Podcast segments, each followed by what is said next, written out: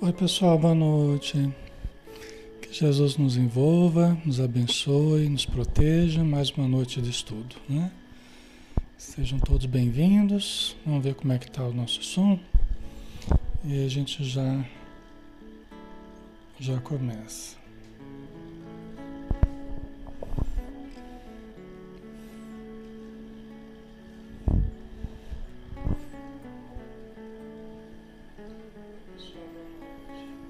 Muito bem, né? Tá tudo certinho. Então vamos lá, né? Vamos fazer a nossa prece e aí a gente começa o estudo. Vamos todos elevar o pensamento, nos colocando numa atitude receptiva. Vamos nos abrir da influência do alto. Senhor Jesus, possamos neste momento de oração, de reflexão, de estudo do teu evangelho de amor, possamos gravar indelevelmente em nossas almas o conteúdo que será analisado sob a luz do auxílio espiritual, registrando com as cores da fé, da esperança, da caridade, para que possamos sempre que necessário, sempre que a vida nos colocar situações que nós devamos utilizar, exercitar os novos sentimentos, os novos pensamentos, as novas atitudes, que possamos fazê-lo, Senhor.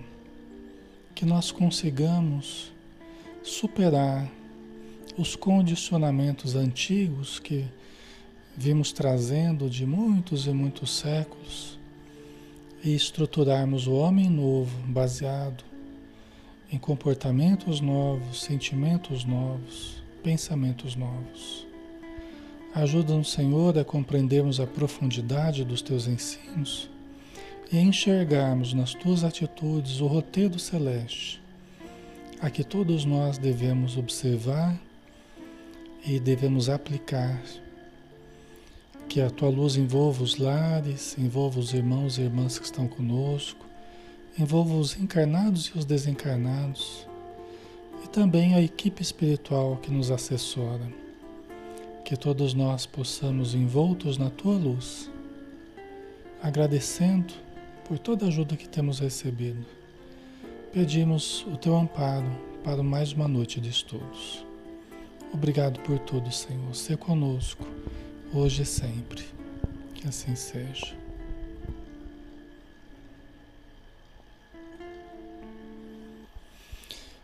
Muito bem, pessoal. Boa noite. Alexandre Xavier de Camargo falando, aqui de Campina Grande, em nome da Sociedade Espírita Maria de Nazaré. Nós estamos na página Espiritismo Brasil Chico Xavier, que nos permite fazer estudos todos os dias, de segunda a sábado às 20 horas. Né? Então a gente está sempre aqui com o estudo espírita e aos, às sextas-feiras a gente faz o estudo do Evangelho de Mateus na visão espírita. Né? Então, porque o Espiritismo tem muito a dizer sobre Jesus, né? temos muitas informações que a espiritualidade nos trouxe através do Evangelho segundo o Espiritismo, através das obras de Emmanuel através de Joana de Ângeles. Né? Então tem muita coisa, um manancial de livros e informações né? para que nós saibamos é, analisar né, os conceitos que os, os, evangelhos nos trazem. Né? Como diz Joana de Ângeles, uma, uma releitura né, mais atualizada, com uma releitura até mais psicológica, para que a gente compreenda então a profundidade dos ensinos do Mestre. Então vamos lá, pessoal, vamos dar continuidade. Nós estamos no capítulo 22, Tributo a César. Antes, porém, gostaria de lembrar vocês, só para a gente contextualizar, né? Os últimos itens que a gente estudou. Sempre bom a gente lembrar, né? Os últimos itens. Pergunta dos judeus sobre a autoridade de Jesus parábola dos dois filhos, parábola dos vinhateiros homicidas, parábola do festim de bodas, né? parábola da festa de casamento.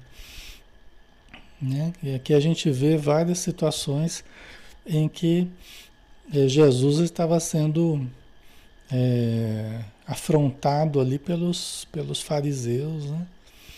colocado em situação de, de, de, saia justa ali, né? situação constrangedora, e ele, e ele usou das parábolas para expressar o pensamento dele. Né?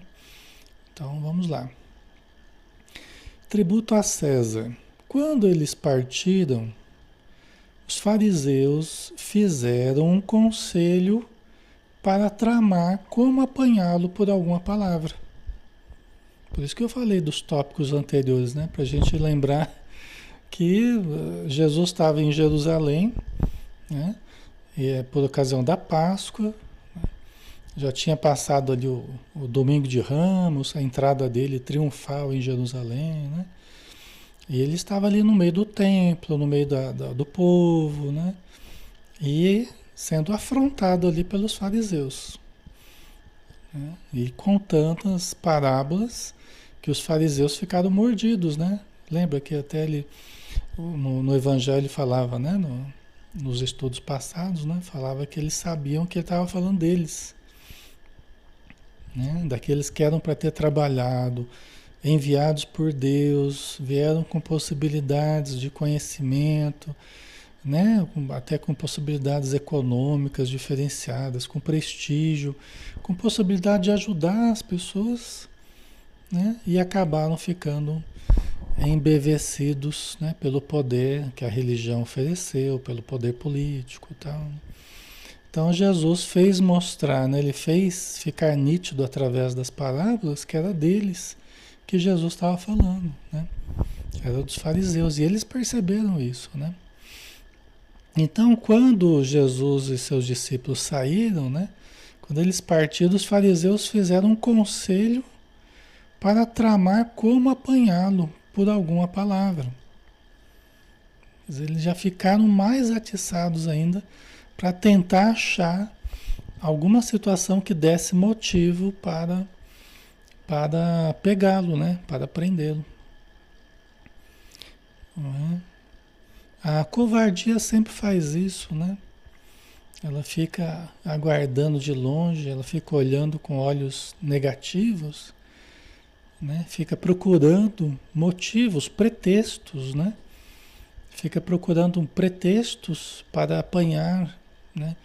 Aquele que está trabalhando de boa vontade, aquele que está tentando fazer o melhor, mas que fere interesses, né? Que fere é, é, os interesses materiais, os interesses mesquinhos né, dos poderosos. Tá? Então, a atitude covarde é assim, ela fica de longe, ela fica na espreita, né? só observando, né, Manuel? É por aí, né? Tentando achar algum pretexto para derrubar a pessoa, né?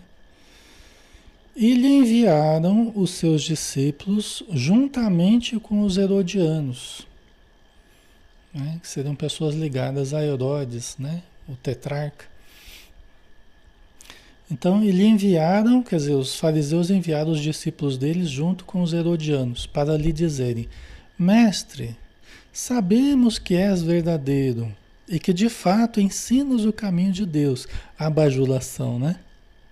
Olha a bajulação. As pessoas estão indo com má intenção, mas chegam bajulando, né?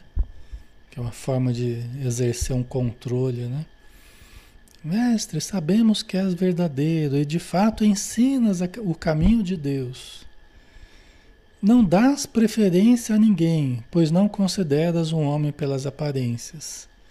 São palavras é, que agradam, né? São palavras que agradam, são palavras que tentam seduzir a pessoa, né? Tentam envolver a pessoa. Tem pessoas que são mestres nisso, né? Aquela história de agradar, falar o que a pessoa quer ouvir. Só que com Jesus, né? para cima de Jesus, né? Quer dizer, para cima de Jesus não dá, né, pessoal? Não tem condição, né? Jesus que que sabia tudo o que ia no íntimo das pessoas, né? Antes que elas falassem, antes que elas expressasse, né? Quer dizer, não colava, né? Para cima de Jesus não tinha jeito, né? Ok. A Beth, né? Parecem cobras para, para dar o bote, né? É, então, é por aí mesmo. Né? Então fica lá elogiando, fica bajulando, né? Mas a intenção, não digo que as pessoas que gostem de alguma coisa, de alguém, né? As pessoas que se aproximavam de Jesus com a sinceridade, com amor, né? Tudo bem, podia elogiar, podia falar, oh, Senhor, como é bom estar aqui com o Senhor, que delícia, né? Como o Senhor é, é uma pessoa boa, amorosa, tal. E estaria falando a verdade mesmo, né? Então não é esse caso, né? Mas é o caso da pessoa que está lá cheio de má intenção, mas atitudes planejadas, né? Atitudes programadas para, para enganar, né? Então vamos lá. Diz, agora vem a situação, né? Agora que vem a pegadinha. Agora que vem a pegadinha. Primeiro é só para dar aquela.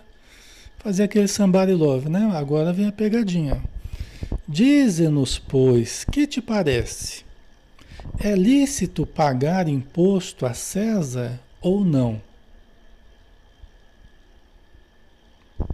Né? É lícito pagar imposto a César ou não? Quer dizer, já estavam tentando pegar Jesus no contrapé, né? Eles estavam ali dominados por Roma. A moeda que corria ali, né? É, é, o dinheiro que corria ali, parte tinha que, tinha que pagar os impostos a, a Roma. Né? Eles não gostavam, eles achavam horrível. Né? Os, os judeus achavam horrível ter que pagar os impostos, altos impostos a Roma. Né? Então, vai, vamos colocar Jesus numa, numa saia justa. Né? É lícito pagar imposto a César ou não? Porque se eles falar, se Jesus falasse que não, se Jesus falasse que não, aí eles iam eles iam chamar os soldados para cima de Jesus, para tá falando que não é para pagar o imposto. E se Jesus falasse que sim, né, aí a população que não ia ficar feliz com Jesus porque eles eram contra o imposto. Né? Jesus, porém, percebendo a sua malícia, Percebendo a sua malícia, disse: Hipócritas, por que me pondes à prova? Né? Hipócritas, por que me pondes à prova? Né? A hipocrisia né? é daquele que mantém um exterior todo benigno, todo demonstrando né? essa, essa atitude é, é, positiva, aberta para com Jesus, mas por detrás. Toda aquela intenção negativa, né? Tentando manipular situações. É triste isso, né? Isso é uma situação muito triste. Ainda mais para cima de Jesus, né? Que estava ali só fazendo bem, estava ali só ajudando as pessoas, curando, né? Uma situação muito triste, né? Então vamos lá, né? Por que me pondes à prova? Responderam. É, oh, desculpa, peraí. Ah, aqui acho que eu coloquei errado aqui. Ah, tá. Eu acho que eu acho que eu acabei acabou faltando aqui um slide. Só um pouquinho, pessoal. Deixa eu recorrer a minha colazinha aqui.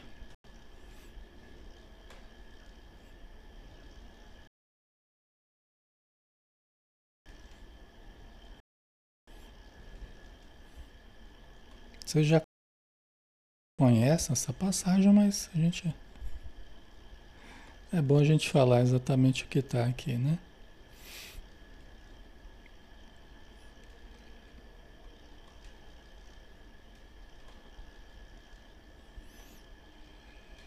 Vinte e dois.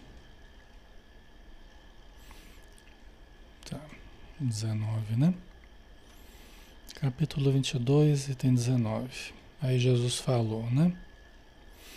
Mostrai-me a moeda do tributo. Né? Porque eles perguntaram se era lícito pagar o imposto a César ou não. Né? Aí ele, ele, Jesus respondeu.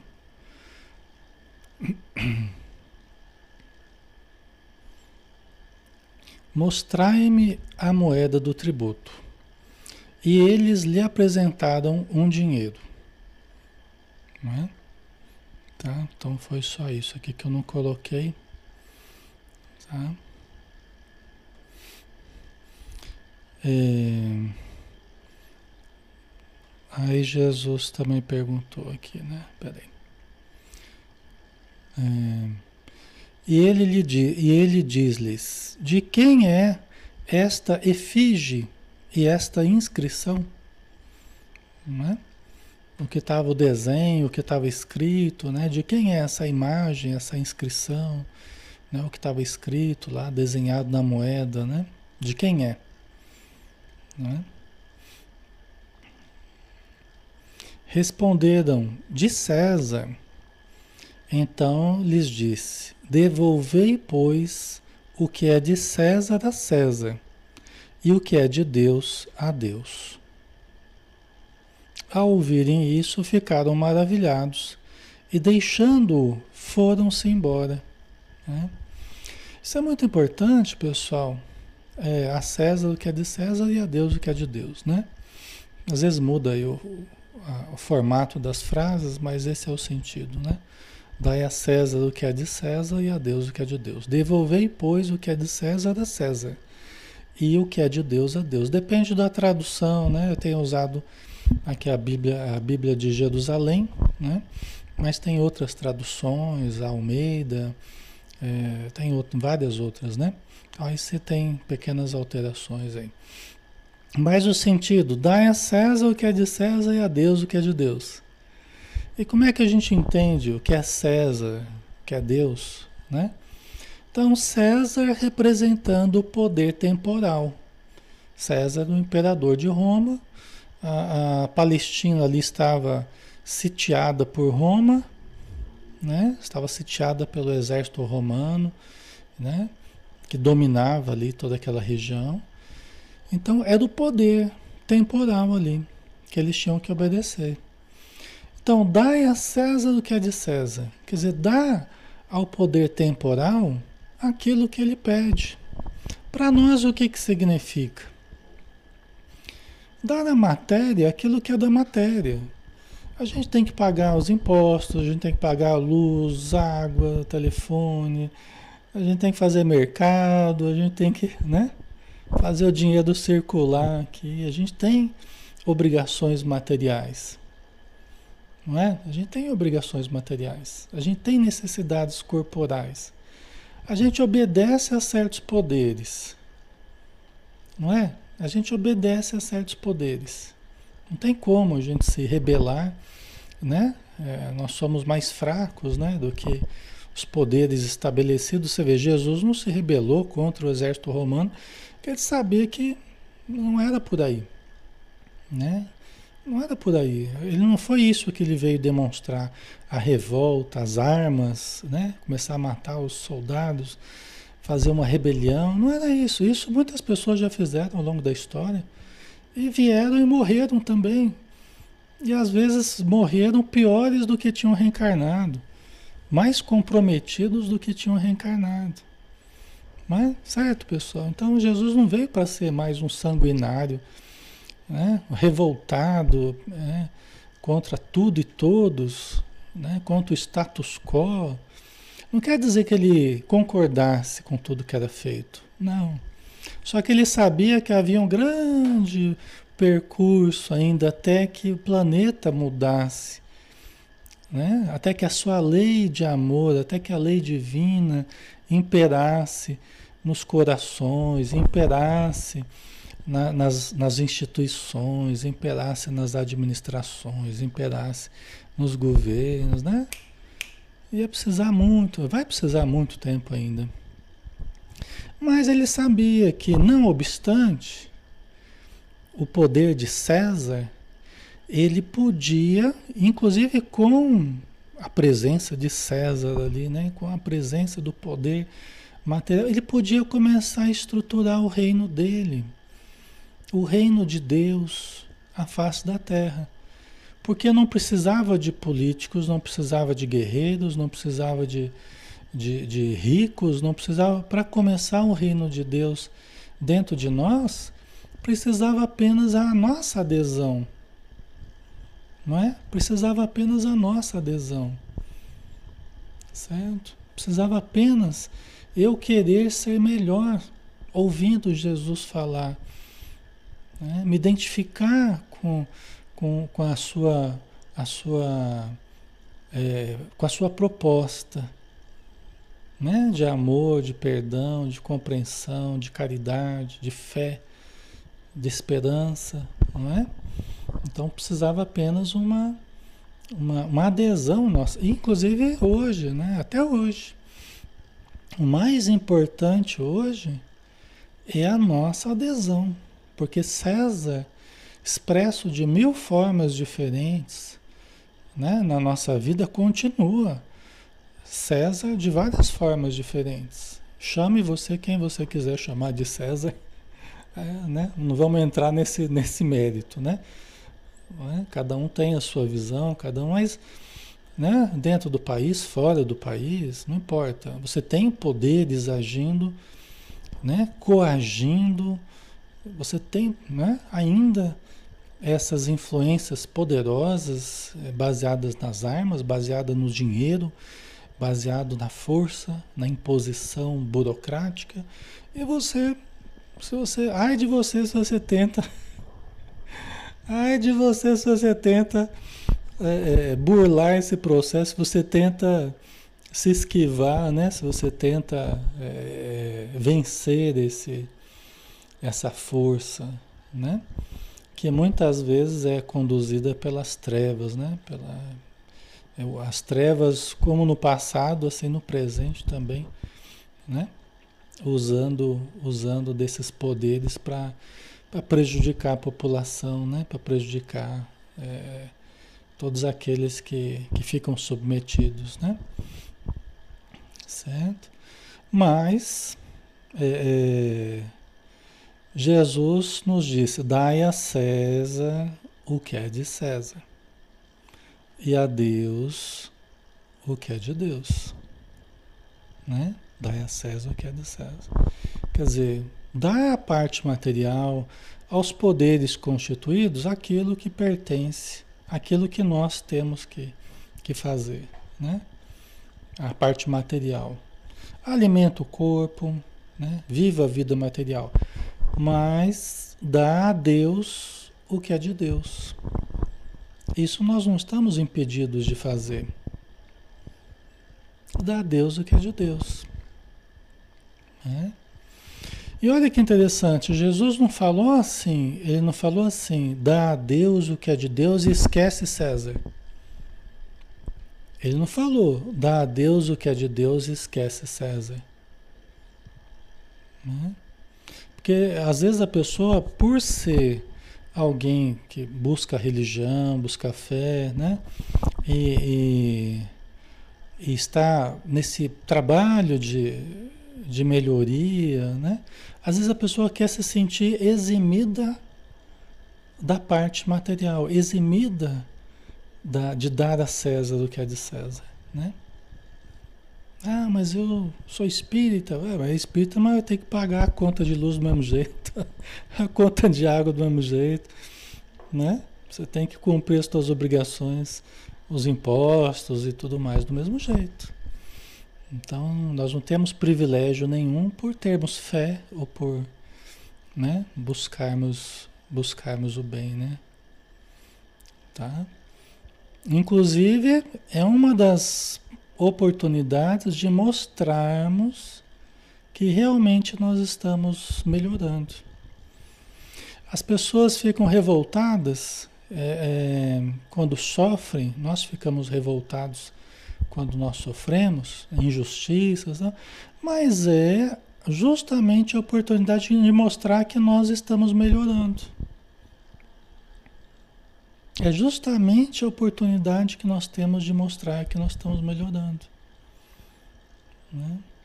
É justamente quando a gente passa por injustiças, quando a gente passa por agressões, quando a gente passa por, por sistemas né, absurdos, sistemas né, é, difíceis da gente suportar e a gente está ali, com, continua com fé, continua com amor. Né? As pessoas mais revoltadas, elas em tudo, elas enxergam motivos de revolta. Em tudo elas, elas encontram motivos para ficarem mais revoltadas. Né? Não foi o que Jesus fez. Né? Então ele sabia que tinha muita coisa errada, mas ele continuou naquela proposta de. Não quer dizer que você não veja, não quer dizer que você não saiba, entendeu? Não quer dizer que você não veja, que você não saiba, mas que você prefere manter o seu equilíbrio, manter a sua adesão ao bem, do que você começar a fazer o mesmo que as pessoas negativas estão fazendo, as pessoas que odeiam, as pessoas que né? A gente prefere continuar agindo de uma forma de uma forma correta, né? Certo, pessoal? Né? O Manuel colocou mal não deve ser devolvido pelo próprio mal, né? Da mesma forma, né? É.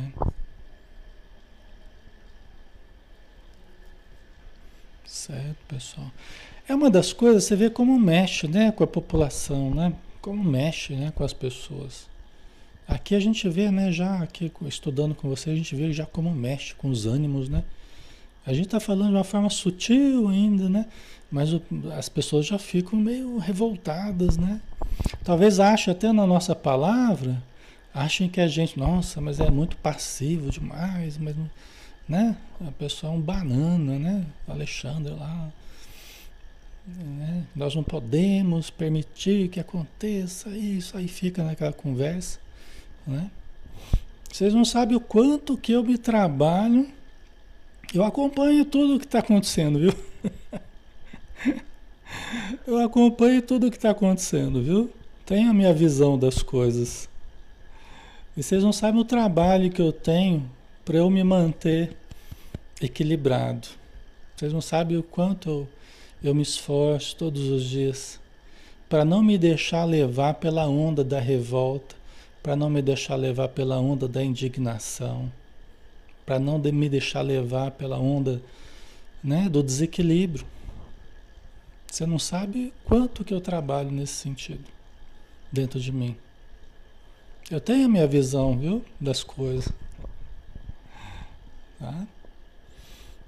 Só que é, eu percebo, né? Eu procuro mirar em Jesus ali, eu procuro, eu procuro manter ali a ligação com a postura que Jesus usava. Entendeu?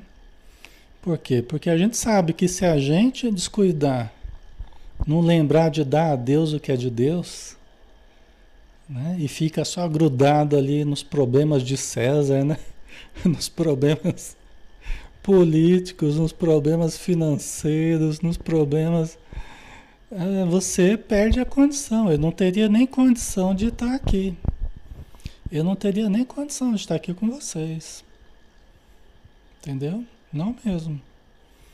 Né? Então, percebendo, percebendo isso, a gente vai numa linha tênue, né? A gente vai ali se segurando, a gente vai ali, né? trabalhando dentro da gente, perdoando. O tempo todo a gente tem que exercitar o perdão. Você está vendo as coisas mal feitas, você está vendo, mas você tem que ir perdoando. Né? Lembrando, ó, nós estamos num, nós estamos num planeta de provas e expiações. Nós estamos num planeta de provas e expiações. Tem muita coisa para rolar ainda, pessoal. Tem muita coisa para rolar. Entendeu? Tem muita coisa para acontecer. Né? Se a gente ficar se desgastando muito é, com coisas que estão acontecendo agora, vocês não sabem o que, que vem pela frente. A gente pode falar até porque tem sido falado, né? Algumas coisas têm sido falado. O Chico Xavier, por exemplo, ele falava que o Brasil ia ser fatiado, né? Entendeu? Chico Xavier falava, o Geraldinho Lemos lá ele conta né, as, conversas com o Chico, ele falava, o Chico falava que o Brasil, o Brasil ia ser na, época da, da, tribulação aí, da grande tribulação, da, das grandes mudanças do planeta, o Brasil, o Brasil ia ser praticamente o Sudeste apenas. A parte do Nordeste ia ficar com determinados países, a parte norte ia ficar para outros, o sul para outros e a região centro-oeste para outros. O Brasil ia virar praticamente só o sudeste. Aí você para para pensar, fala, puxa vida, né? É, e a gente às vezes querendo se revoltar com, né? com coisas bem menores, coisas negativas, mas bem menores. E aí, de repente o Chico falava isso, né? A gente não sabe né, se é isso mesmo que vai acontecer, mas vindo do Chico, a gente precisa tomar cuidado. Só para a gente finalizar esse pedacinho aqui, né? O Chico falava assim: olha, nós temos estudado o Evangelho. Nós temos estudado o Evangelho. Nós, espíritas, os chamados evangélicos, os católicos, né? Nas várias religiões, nós temos estudado o Evangelho mas nós vamos ter que aplicar o Evangelho. Nós vamos ter que aplicar o Evangelho. Aí Chico falava que nós vamos ter que acolher esses povos que virão sofridos de outros países. Nós teremos que demonstrar na prática o Evangelho aplicado. Recebendo esses povos que virão buscar no Brasil o seu reconforto né? envolvê-los com a nossa fé, envolvê-los com o nosso amor. Aí que nós estaremos realmente né? Mostrando o Brasil, coração do mundo, pátria do Evangelho. Entendeu? Então, quando a gente para para pensar nisso, a gente pensa, ué, até que tá. Até que até que tá mais ou menos hoje em dia. Hoje em dia até que tá mais ou menos, né? Não tá tão ruim assim. Né? Eu sei que tá difícil, mas o que eu quero dizer é que nós temos muita coisa ainda pela frente. Nós temos muita coisa pela frente. Então, a gente tem que, sabe, se aprumando, né? Vamos, vamos no Evangelho, né? Mas nós estamos caminhando a passo a passo para realmente, né, nos transformarmos e mostrarmos a feição do Brasil, coração do mundo, pátria do Evangelho, né? Então é isso, pessoal. Né? Por isso vamos dar a César o que é de César, mesmo que a gente não concorde com César, mesmo que a gente não aceite um monte de coisa, mas né, vamos ter calma. Tudo isso é passageiro, tudo isso é transitório. Né? E a vivência fica, o aprendizado fica. Onde é que está o Império Romano? Sumiu. Né? Onde é que estão os outros impérios? Vieram e passaram. E o planeta vai aprendendo, a humanidade vai aprendendo e vai melhorando. Né? Ao ouvirem isso, ficaram maravilhados. E deixando-o, foram-se embora. Né? Então Jesus conseguiu, né? nem desagradar a César, nem desagradar né, a, Deus, né? nem desagradar os romanos, nem desagradar a população, né, na verdade, né? Porque ele lembrou de uma importância, é, uma questão muito importante, que é o equilíbrio entre espírito e matéria. Equilíbrio entre espírito e matéria. Né? Deus representando espírito, César representando matéria. O equilíbrio que nós temos que cultivar, né? o equilíbrio da nossa busca espiritual e o equilíbrio da realidade material. E nós vivemos entre essas duas forças, as forças espirituais e as forças materiais. Nós ficamos nessa tensão que é a maior tensão da vida é a tensão do espírito consciente, tendo que viver a vida do espírito e a vida da matéria. É a maior tensão que existe. Mas nós temos que aprender a lidar com ela, né, com sabedoria, dando a cada uma delas aquilo que é necessário. Né? Certo, pessoal? Ok. Então vamos, vamos com sabedoria, com tranquilidade, né? Vamos com calma, com amor, porque nada vale a pena é, se a gente sai da proposta de Jesus, né? Nada vale a pena a gente sair saindo da proposta de Jesus, tá? Então tem que ser antes, durante e depois. Temos que manter a fé em Jesus e, e seguirmos a nossa vida material, né? Certo, então vamos lá, né? Aí um outro assunto aqui que não menos complicado, né? A ressurreição dos mortos. Né? Lembrando que ressurreição é, tem sido tratado como o ressurgir na carne, né? Então tem sido tratado assim, é, tradicionalmente, né? Termo ressurreição, né? Que é um termo que o Espiritismo não usa, é, não acredita na ressurreição na carne, a não ser como reencarnação. Ah, mas aí já é uma outra questão, né? Não é uma ressurreição na carne. A ressurreição que tem hoje é a técnica de ressurreição, né? Que o, os médicos vão lá e aplicam lá o choque lá. Eles chamam de técnica de ressurreição, né? A pessoa está quase morrendo lá, está praticamente o sinal vital ali, tá. Eles vão lá e aplicam aquele choque e eles chamam de técnica de ressurreição, né? Nesse sentido, sim, né? Mas não no sentido de da gente já estar enterrado, né? De fato morto e, e reviver na carne, né? Mas vamos lá, isso é o que a gente vai conversar aqui. Então, ressurreição dos mortos. Naquele dia aproximaram-se dele alguns saduceus, que dizem não existir ressurreição, e o interrogaram. Então, olha que interessante, os saduceus, pessoal, assim como os fariseus, né, eram, eram seitas diferentes dentro do judaísmo. Então, os saduceus formavam uma seita dentro do judaísmo, uma espécie de ramificação né, com alguns pensamentos próprios deles, tá? Por exemplo, os saduceus, eles não acreditavam em vida após a morte. Eles não acreditavam em vida futura, vida após a morte, eles não acreditavam. Para eles era só matéria. Inclusive não acreditavam em ressurreição também. Né? Essa coisa de ressurgir dos mortos, eles não acreditavam. Eram meio que materialistas mesmo, né? Eram religiosos materialistas mesmo. Né? Os saduceus. Os fariseus já acreditavam. Tá? Eles já tinham a mente um pouco mais próxima aí de um pensamento né? espiritualista, uma coisa mais é, fora da matéria. Né? Eles acreditavam. Mas os saduceus não.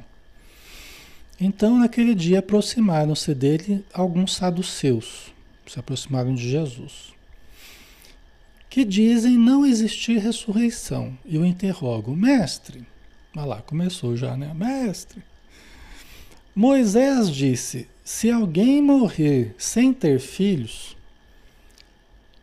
o seu irmão se casará com a viúva e suscitará descendência para o seu irmão. Tá? Então a pessoa morreu né? Moisés falou, né? Moisés teria dito, né? Se alguém morrer sem ter filhos, o irmão dele vai casar com a viúva, então, e aí vai poder ter filhos, dar uma descendência para o seu irmão falecido, tá? Ok? Então vamos, vamos acompanhando o raciocínio. É interessante a questão aqui. É bem interessante, né?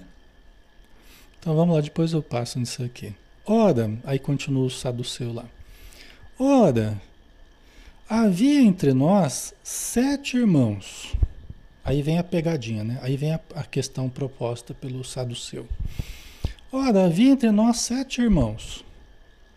O primeiro, tendo-se casado, morreu. E como não tivesse descendência, deixou a mulher para o seu irmão. É aquela situação, né? O irmão morreu, não tinha filhos, aí o irmão dele né? Ficou com a mulher dele, tá? O mesmo aconteceu com o segundo, com o terceiro, até o sétimo. Falei, pô, essa mulher tá azarada, né? Desculpa, viu? Com todo respeito, mas essa mulher tá bem, bem azarada, né? né? Ficou com sete irmãos e todos eles morreram, né? É uma situação complicada, né? Mas essa foi a questão proposta pelo saduceu, tá? Essa foi a questão proposta, tá? Ela ficou com os sete irmãos aí. Por fim, depois de todos eles, morreu também a mulher. Pois bem, na ressurreição, de qual dos sete será a mulher, pois que todos a tiveram? Interessante a questão do, do seu, né? Então, deixando a questão da mulher de lado, né? A questão dos sete irmãos lá, né? Mas ele, ele, ele coloca, né? O saduceu. Por fim, a mulher morreu também. Pois bem, na ressurreição, já que vai ressurgir, porque eles não acreditavam em ressurreição, né? E, e, nós, no Espiritismo, também não acreditamos, né? No dia do juízo vai ressuscitar dos mortos. Não, nós entendemos isso no máximo como uma imagem, né? Lembrando a possibilidade da reencarnação, se for uma questão mais material, né? De voltar à matéria, a reencarnação é esse ressurgir, né? E nós podemos pensar em termos de ressurreição, de ressurgimento na vida após a morte. Né? Ressurgimento na vida após a morte. Tá? Porque todos nós ressurgimos. Morre o seu corpo, mas a gente ressurge espiritualmente. Tá?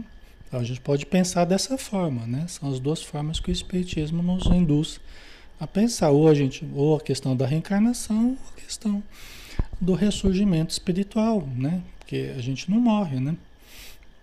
Então vamos lá. Pois bem, na ressurreição de qual dos sete será a mulher, pois que todos a tiveram? Vamos pensar no plano espiritual.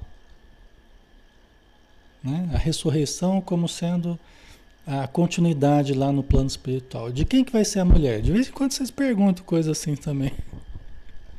Né? E vocês? O que, que vocês acham? Agora eu jogo para vocês aí, responderem, né? De quem que vai ser a mulher? A gente fala isso já está uma coisa meio errada, né? De quem que vai ser, como se ela fosse uma propriedade. Mas vocês entenderam a ideia aqui, né? É que eles estão tentando pegar Jesus no contrapé. Então, eles estão querendo apontar uma contradição, né? O que, que vocês acham? Né? Vamos ver a resposta? De quem que vai ser a mulher aqui, né? Jesus respondeu-lhes: Estais enganados, desconhecendo as Escrituras e o poder de Deus. Quer dizer, vocês não estão sabendo nada, vocês não estão nem conhecendo direito as Escrituras, estão interpretando errado as palavras da, das escrituras dos profetas e tal, vocês estão interpretando errado e também não conhecem o poder de Deus. Vocês não conhecem as leis divinas. Né? Vocês está, estáis enganados. Devia ser difícil para Jesus ouvir essas coisas de vez em quando, né? Devia ser difícil, né?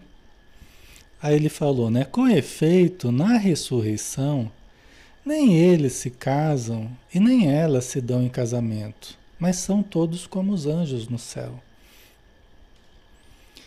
Tá, né? Aí vocês pensariam, pô, Alexandre, mas lá no plano espiritual não tem casamento, então? Né? As pessoas não se amam no plano espiritual, não, não existem casais, não existem. Né? Acho que o que Jesus quis dizer, sem entrar em muita complexidade, porque não dava para Jesus explicar exatamente como é coisas que o André Luiz veio explicar depois de milênios, né, pessoal? Não dá para a gente esperar que Jesus fosse dar uma aula de como é que é no plano espiritual, o pessoal ia dar risada na cara de Jesus, né? O pessoal ia achar que ele estava doido mesmo, né? Então, algumas coisas eram precisas ser respeitadas, vamos dizer assim, alguns limites, né, da, daquela época, Porque já estava difícil deles entenderem muita coisa, né? Você vê os saduceus aqui. Já estava difícil. Aí se fosse colocar muita complexidade, né? Mas acho que o que Jesus quis dizer é assim: as coisas não são exatamente como são aqui na matéria. Os vínculos não são como são exatamente aqui na matéria. Muita coisa muda.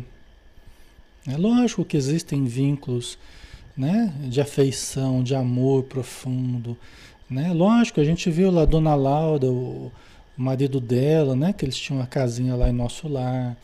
Mas é diferente o vínculo. Não é aquela coisa mais primitiva que a gente vive é, é muitas vezes aqui na Terra, né? É, aquele apego, aquela posse, que não é, é diferente, é outro vínculo. São todos como os anjos do céu. É diferente o vínculo. É baseado na afeição, baseado na sintonia, baseado no amor real. E aí até a gente responderia aqui, né? Eu perguntei para vocês com quem que ela vai ficar. Em termos espirituais, ela ficaria com o que tivesse mais afeição real com ela. Né? Essa seria a resposta. Né? Aquele que tivesse mais sintonia com ela, mais afeição, um amor mais real, mais profundo. Né? É com esse que ela ficaria. E outra, não dava para explicar isso na época, vamos pensar, mas isso se a pessoa que, que ela chegasse lá no plano espiritual e a pessoa ainda estivesse lá. Porque depois de passar por sete irmãos, corria o risco do primeiro já ter reencarnado, já. Né? Corria o risco do primeiro que ela, que ela era casada aqui na Terra já ter voltado, inclusive, para a matéria. Agora você vai explicar tudo isso para o pessoal na época lá? Não é? Vocês entenderam? A Carmelita, será se ela amava a todos, né? Exatamente, né?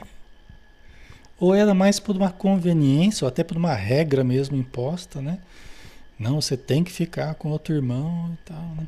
Lógico, e esse caso dos sete irmãos aí é uma questão emblemática, assim, só para. É um exagero, né? É uma coisa que não, não é o que acontece, né? É uma coisa é, bem fora da curva, né? Mas, mas às vezes acontece da, da pessoa que casou de novo. Eu citei para vocês o caso lá do livro Entre a Terra e o Céu, né? Isso acontece muito. Né? A pessoa casa a segunda vez, a primeira, a que morreu, vamos pensar falecida, né? Morreu, ou falecido, né? O marido ou a esposa. Aí você casa de novo. E aí lá no plano espiritual vai ser de quem? Né? Vai estar com quem lá no plano espiritual? Vai depender do nível de afeto que tem com um com o outro, né? Então, essas coisas acabam se ajeitando, né?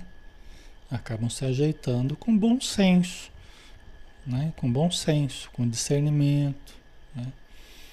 Certo, pessoal? É, Ana Castro, se agora é difícil as pessoas acreditarem na na altura é bem pior. Exatamente, é isso mesmo, Ana. É.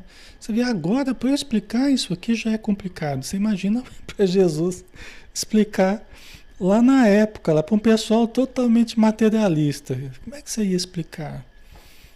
Né? De uma maneira, de uma maneira que fizesse sentido. Aí Jesus fala, não, não, não se preocupe com a questão de casamento, como é que vai ser, não, porque lá é como os anjos no céu, né? As pessoas nem se casam, nem se dão a casamento. É como os anjos no céu. Ora, para uma pessoa que não acredita que tem nada após a morte, os saduceus não acreditavam nada após a morte. Falar que é como os anjos no céu já é muito. Já está no, no lucro. né? Já está no lucro. Ok, mas é interessante a questão em si. É uma questão interessante. Vocês às vezes perguntam, né? Ah, mas você teve várias encarnações e teve várias mães, vários pais, quem que a gente vai encontrar lá? Quer dizer, não é assim, né? Porque a vida é dinâmica, a gente está reencarnando. Quando a gente desencarnar, quem que estará lá? A gente não sabe. É a pessoa da última, que, né, que foi minha mãe, meu pai, que vão estar Lá, quem que vai estar lá na época? Ou já vão ter reencarnado, ou coincide de eu reencontrar alguém de uma outra encarnação. É uma coisa muito dinâmica, né? A gente não, não adianta nem a gente ficar preocupado com isso agora, porque vai depender. Eu não sei nem quando eu vou desencarnar, vocês não sabem quando é que vocês vão desencarnar, né? A Aparecida colocou lá, eu sou viúva três vezes, vou poder escolher? Se os três estiverem dando sopa lá, você vai, viu? Mas tem que ver se eles vão querer também, viu? Porque tem dois lados aí, né? Às vezes já achou uma gatinha lá. Não é, pessoal? Então depende de tantos fatores, né? Alguns dependem da gente, outros de outras pessoas, né? Então as coisas não são tão assim ferro e fogo, assim. As leis não são tão rígidas, tão né, determinantes assim. Nada é assim, né? Nada é assim.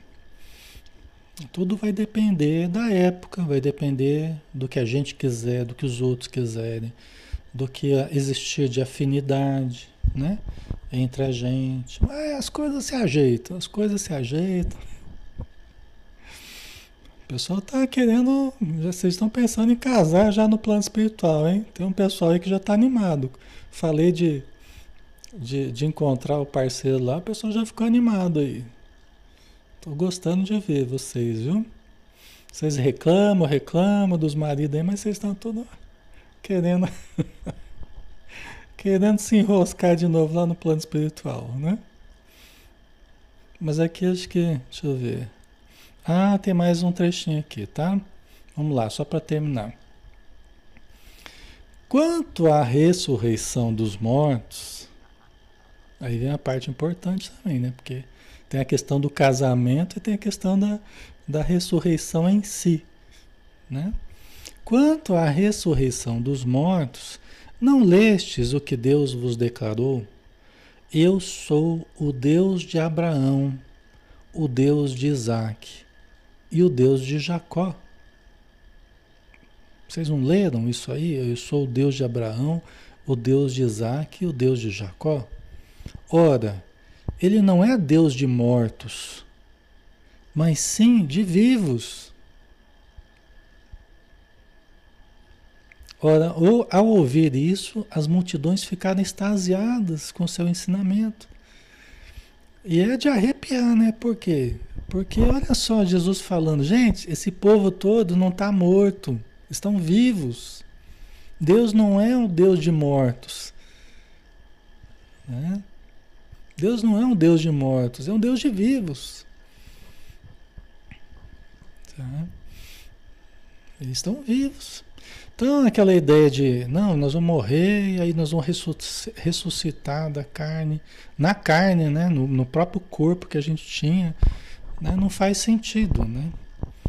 E se a gente fosse pensar assim, bom, então a gente está vivo, aí nós vamos ressuscitar na carne, naquele corpo que já deteriorou. A gente estava vivo como espírito, então Jesus está dizendo, ó, eles estão vivos, eles estão existindo enquanto espíritos. É o que o Espiritismo fala. Só que a gente não acredita que vai voltar no mesmo corpo, né? A gente vai construir um novo corpo, né? A gente vai reencarnar. Se for a questão de voltar da carne, nós vamos reencarnar. Vamos começar de novo. Agora, se for entender o ressurgir, a ressurreição como ressurgimento na vida espiritual, o Espiritismo está nos falando. Todos nós ressurgimos, né? vivos, porque Deus não é um Deus de mortos, é um Deus de vivos. Né? Você vê que coisa, né? Jesus está dizendo, não tem, não tem mortos aqui, tem vivos. Tanto que Jesus conversou com Moisés e conversou com Elias no Monte Tabor, para demonstrar isso aqui. Né? Ele conversou com os dois espíritos que estão vivos, só que vivos no plano espiritual. Né? Vivos no plano espiritual. Certo? Então é muito, muito interessante, né? Isso aqui, né? Muito interessante. Você pega, só para a gente finalizar, você pega em João, né? João capítulo 5. Olha que bonito, né? Que ele fala aqui, ó, no versículo 25. Deixa eu colocar aqui em plano maior, né? Em verdade, ó João, né? O Evangelho de João, capítulo 5, versículo 25. Em verdade, em verdade vos digo que vem a hora e agora é, em que os mortos ouvirão a voz do Filho de Deus e os que a ouvirem viverão. Né? Então, olha só, os mortos aqui, na verdade, os vivos, né? Jesus falou, Deus não é Deus de mortos, é Deus de vivos. Então está falando dos espíritos, né? E aqueles que ouvirem, aqueles que ouvirem, viverão, né? Viverão numa condição melhor, né? Por, é, aí que tem aqui Aí no versículo 28, né? Não vos maravilheis disso, porque vem a hora em que todos os que estão nos sepulcros ouvirão a sua voz. E os que fizerem o bem sairão para a ressurreição da vida. E os que fizeram o mal para a ressurreição da condenação. É o que acontece após a morte.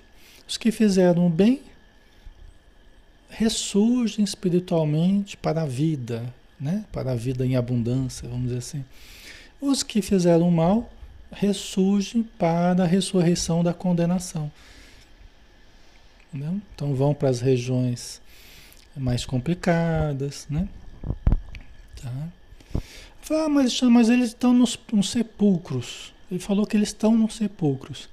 Aí você vai, aí você vai no no, no livro Obreiros da Vida Eterna, né?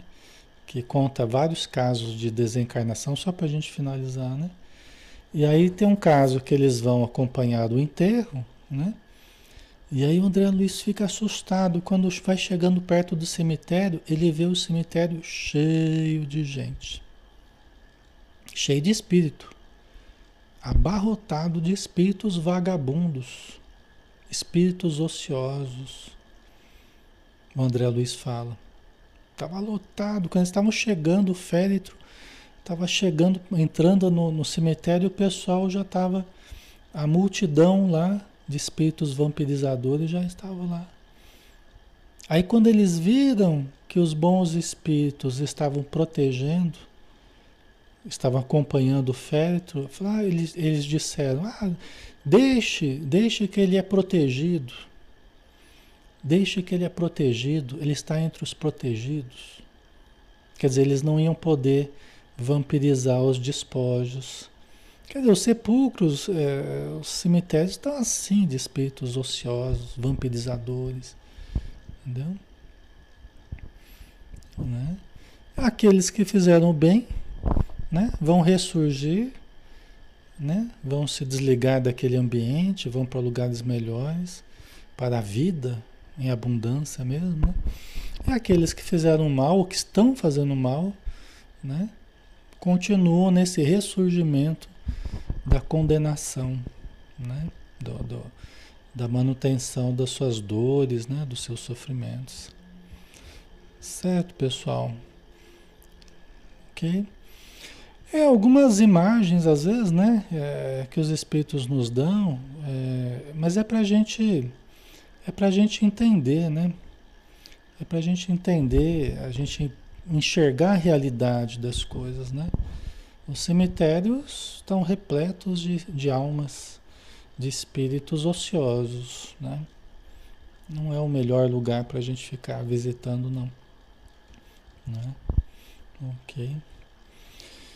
Mas vamos lá, né, pessoal? Estamos na hora, né? Finalizamos. O que importa é a gente lembrar, né, que o Espiritismo eh, nos traz justamente essa lição da eternidade, né? Da sobrevivência do espírito. Então, na verdade, é disso que a gente está falando. Eu vim para que tivesses vida e vida em abundância. Né? Deus não é o Deus de mortos, é o Deus de vivos. Então a gente precisa sempre lembrar disso, né? E, e, e buscar essa situação melhor, né? Viver bem para também quando nós formos estarmos numa condição melhor, tá? Ok, vamos lá, né? Vamos fazer a prece. Agradecemos então, né, todo o amparo que tivemos durante o estudo de hoje, que estamos tendo, como sempre. Obrigado, Senhor Jesus, pelas bênçãos dessa hora. Ajuda, Senhor, todos aqueles ligados a nós, que já estão na vida espiritual. Abençoa aqueles que fizeram a passagem. Abençoa o seu corpo espiritual, o seu perispírito, os seus sentimentos, seus pensamentos, para que possam ter paz, para que possam ter equilíbrio, para que possam se abrir ao auxílio que sempre existe e que nunca descuida de cada um de nós. Abençoa, Senhor, aqueles que estão ao nosso redor, precisando dessas informações, até para terem consciência da importância de elevarem o pensamento, de acreditarem em Deus, de acreditarem na vida após a morte e saírem do desespero, saírem da aflição, saírem da, da descrença ou mesmo do apego material. Que a tua luz brilhe sobre todos nós, apontando-nos o caminho, para que todos nós saibamos superar a ausência do corpo material e saibamos nos entregar para a vida maior que nos chama. Obrigado por tudo, Senhor. Que o teu amor continue conosco, hoje e sempre. Que assim seja. Ok, pessoal. Boa noite a todos. Obrigado pela participação, pelo carinho de todos, tá? Amanhã a gente está junto aqui no livro Ação e Reação, às 20 horas. Todos estão convidados também, tá? Um abraço, até mais.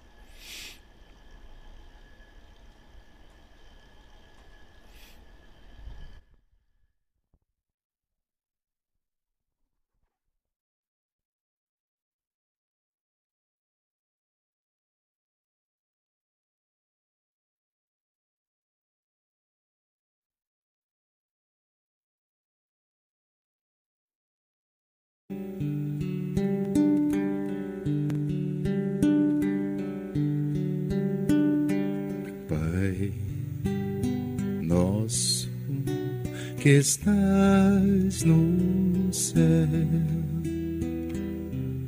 santificado seja o teu nome, e venha a nós o teu reino, e seja feita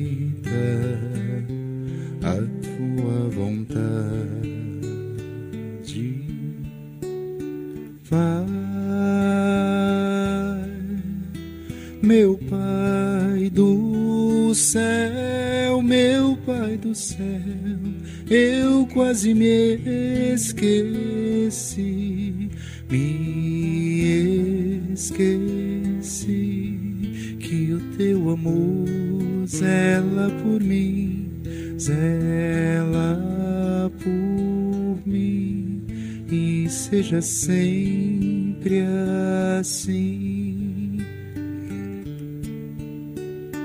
O alimento desse dia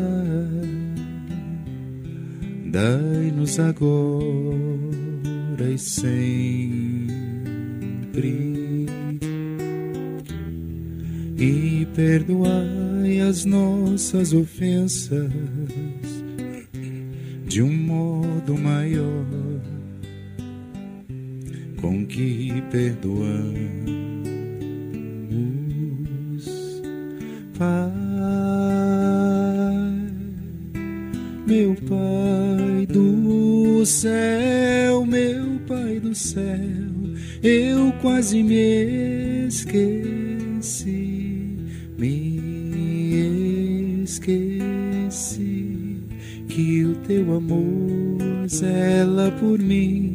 zela por mim e seja sempre assim.